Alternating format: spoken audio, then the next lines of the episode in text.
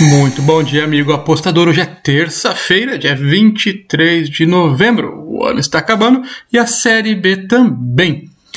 Fazendo uma análise rápida e rasteira, a impressão que passa é que a Série B foi mais fácil ou menos difícil de se acertar, de fazer previsão para os jogos na sua primeira metade. Não quer dizer que na próxima temporada vai se manter é, essa situação. Enfim, a gente faz essa análise baseado, claro, nos resultados. Se acertou mais, acertou menos, mas teria que aprofundar um pouco mais. Enfim, uh, estamos em reta final. Hoje temos alguns jogos aí, Série A, Série B. Não, só Série A. Terça-feira sem Série B. O que está acontecendo? O que está acontecendo? Vamos ver. Ah, últimas rodadas aí vão ser os jogos da sexta, domingo.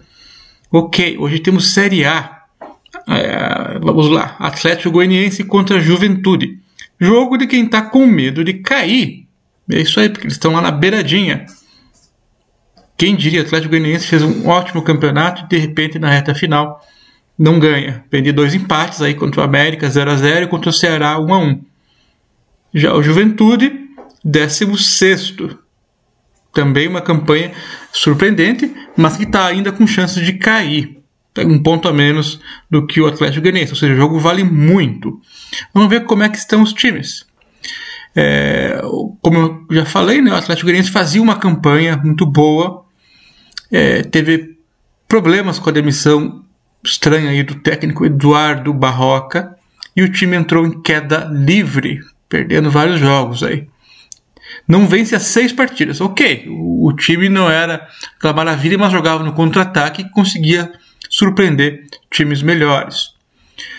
O, a campanha que fazia é,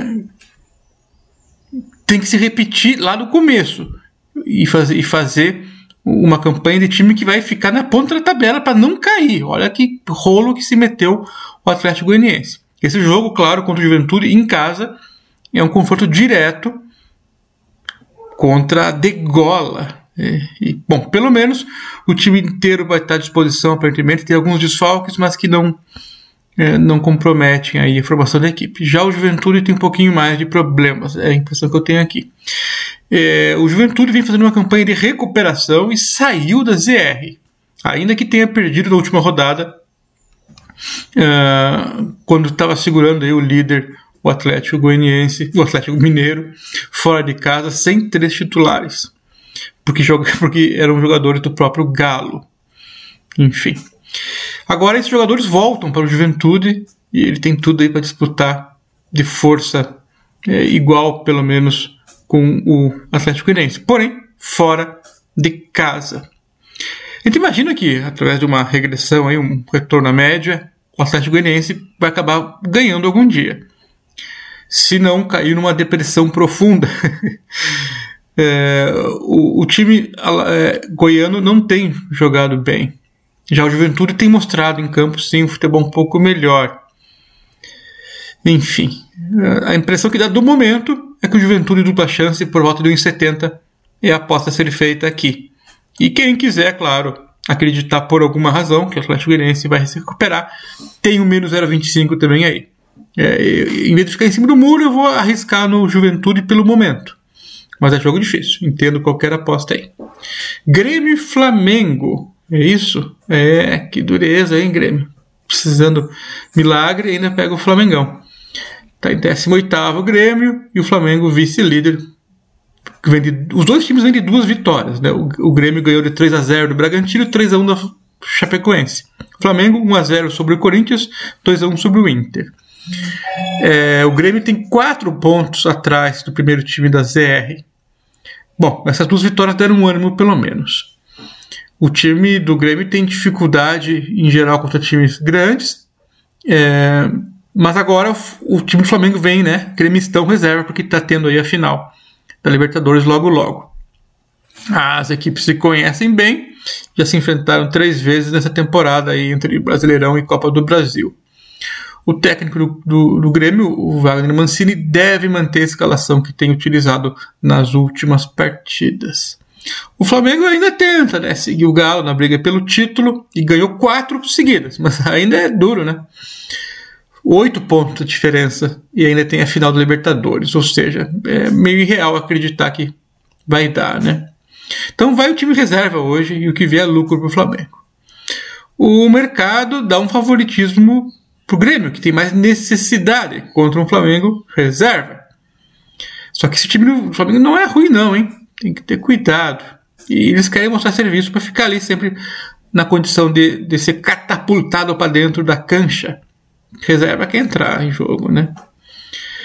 Bom, então o aqui a gente tem que imaginar, né? Vai ser um jogo solto e com gols ou um jogo desanimado pro lado do Flamengo que não quer nada, vai ser under e qualquer vitória de 1 a 0 para o Grêmio goleada. É complicado, né? É difícil, difícil. Over, under, Grêmio contra reservas, vou postar no Grêmio, ou no Flamengo porque não é tão ruim, e, e o Grêmio deu um respiro, mas não é aquela Brastemp ainda. Cara, bem difícil, cara. Olha, é, é eu vou escolher aqui um under 2,5 porque pagam em 90. Mas é, é difícil. Não sei não, não, nem eu confio muito numa escolha qualquer aqui para esse jogo. Mas se fosse obrigado, talvez under 2,5. Palmeiras e Galo, jogão, hein? Terceiro lugar contra líder.